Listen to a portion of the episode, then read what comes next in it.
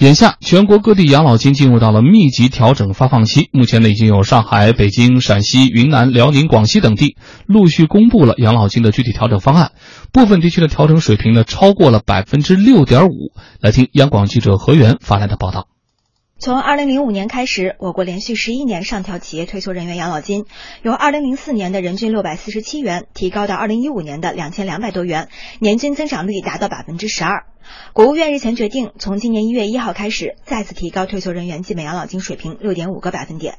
这也是十二年来养老金调整比例首次低于百分之十。人社部社会保障研究所所长金维刚表示，这是综合考虑经济发展速度、物价涨幅等因素决定的。养老金的调整需要跟物价水平和在职职工的工资增长来挂钩，同时也要考虑到经济的增长。过去连续十一年呢，按照每年百分之十的比例提高企业人员的养老金的待遇，主要还是基于早期啊，企业退休人员的养老金与机关事业单位差距比较大。“十三五”规划建议中提到，要建立基本养老金的合理调整机制。中国社会保障研究中心主任楚福林表示，这个合理机制的建立有增项和减项两个方面因素需要考虑。养老金的调整速度啊。要高于物价增长的情况之下呢，它还应当呢进一步的一个提高。比如说，它是工资增长的一定的比例，还要坚持基金可负担的原则，量入为出，量力而行。总体来看呢，我们的增项就是物价的增长，经济的增长。减项呢，那就是说我们人口结构的老化，缴费能力的减低。此次调整也是机关事业单位和企业退休人员养老待遇首次同步调整。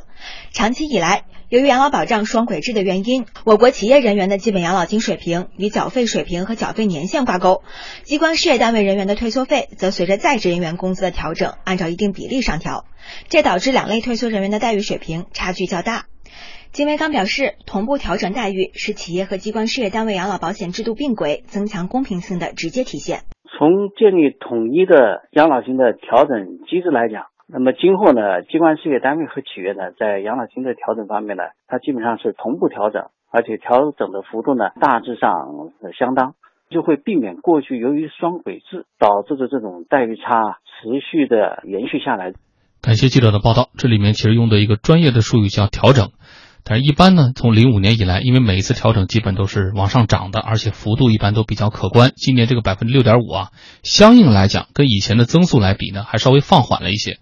所以，一般老百姓就直接讲，今年的工资什么时候涨啊？什么时候能体现出来？就什么时候能发出来？北京呢，从九月份开始已经发出来了，但是也有些地方呢，现在还在商讨。就可见呢，就。整体的，在这个经济大环境的背景之下，这个养老金的增速，今年可能要开始也适应一个所谓的新常态了。请出我们的两位观察员，朱旭老师。对你说的这个消息非常准确，因为我们家是俩人都退休了。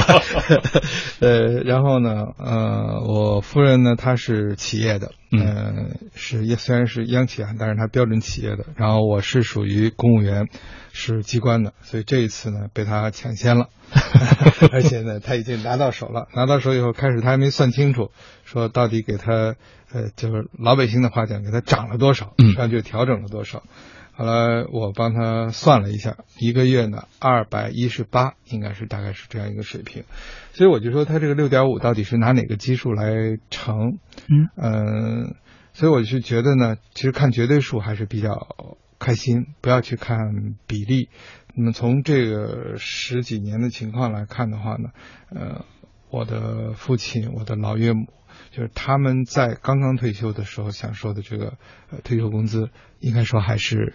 嗯不太可观的。那么经过了这些年每年的这种调整，几乎成了这十年多一点。的一件幸事，老人嘛，就涨一百是一百，对，特开心那个是，而且有个盼头，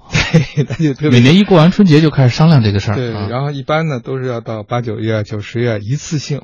补，从一月补到十月，夸一下十月的涨幅一下加在这儿，然后这是很开心的。所以我觉得刚才那个就是楚福林讲到那个一增一减这两件事情，我们真的还是要呃用一种相对严肃的态度来看待。为什么这么讲呢？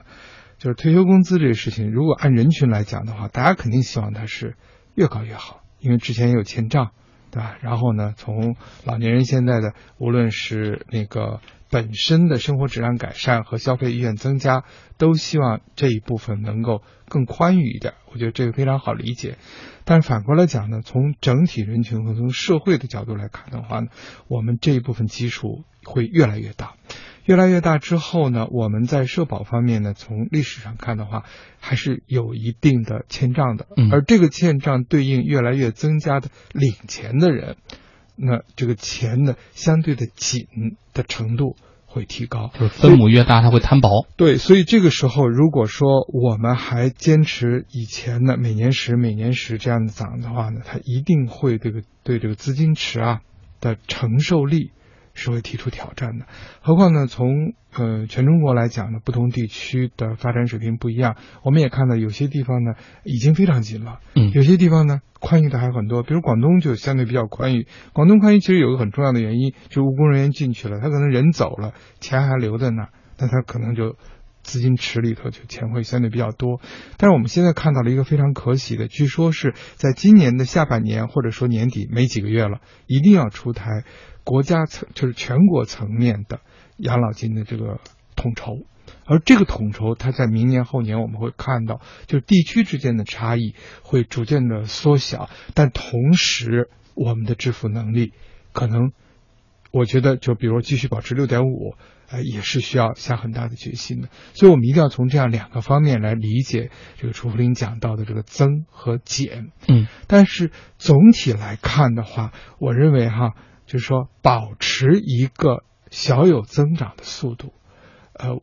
我觉得就可以了。但是我们一定不要认为这个地方是发的越多就越好，因为再多它也是从大家交的那个钱里头往外赚。呃，但是从我们经常讲的那个什么什么好钢要用在刀刃上那个比方来讲，就咱们。通俗的讲，这个在职的员工三四十岁的这个，像我们这个年纪，嗯，你说一个月给你涨个一百块钱，你也挺高兴的。但是这个喜悦程度，咱爸咱妈，对说啊，没法比。那这过完年是吧？那个同样一百块钱，那个带来的这个对家庭的稳定啊，对，由此推动社会结构的稳定，那个意义是真的是你能体会得到。到底那一两金子用在哪个地方才叫刀刃上啊？当然，具体怎么个涨法，是涨还是减，这一定是经过科学的测算的。我们再请杨超来说说。呃，其实讲养老金是个特别好的事儿哈，包括我父母一直也都，对特高兴，说的是，对，就可能一出这个有政策上一有风吹草动，马上就会这个横向串联哈，把这个自己之前退休之前的同事们都打个电话问问，呃，到底涨多少呀？什么时候涨啊？有没有听到什么消息啊之类的？我觉得呃。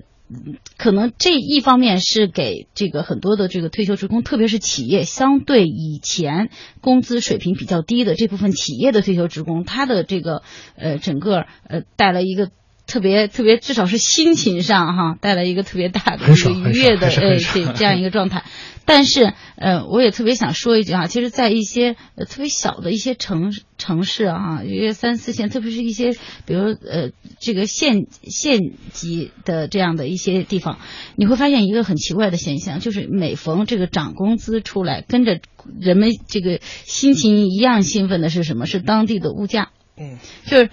一说到这个企业的退休职工啊，要涨工资了。呃，有时候特别是还有一些地方性的细则，会让企业因为基数比较大嘛，企业的退休职工的涨幅要比事业单位或者公务员涨得多。然后一方面你确实觉得挺开心的，但另外一方面你会发现，哎呀，马上就会有一种感受是，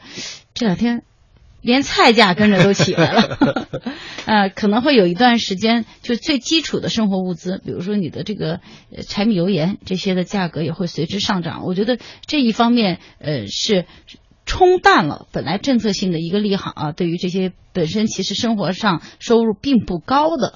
这些人群，我觉得我觉得可能在一方面我们是需要呃切切实实的把每年的这个涨工资这个事情哈做好，让大家真正的是能够享受到这每年一次的这样的一个呃。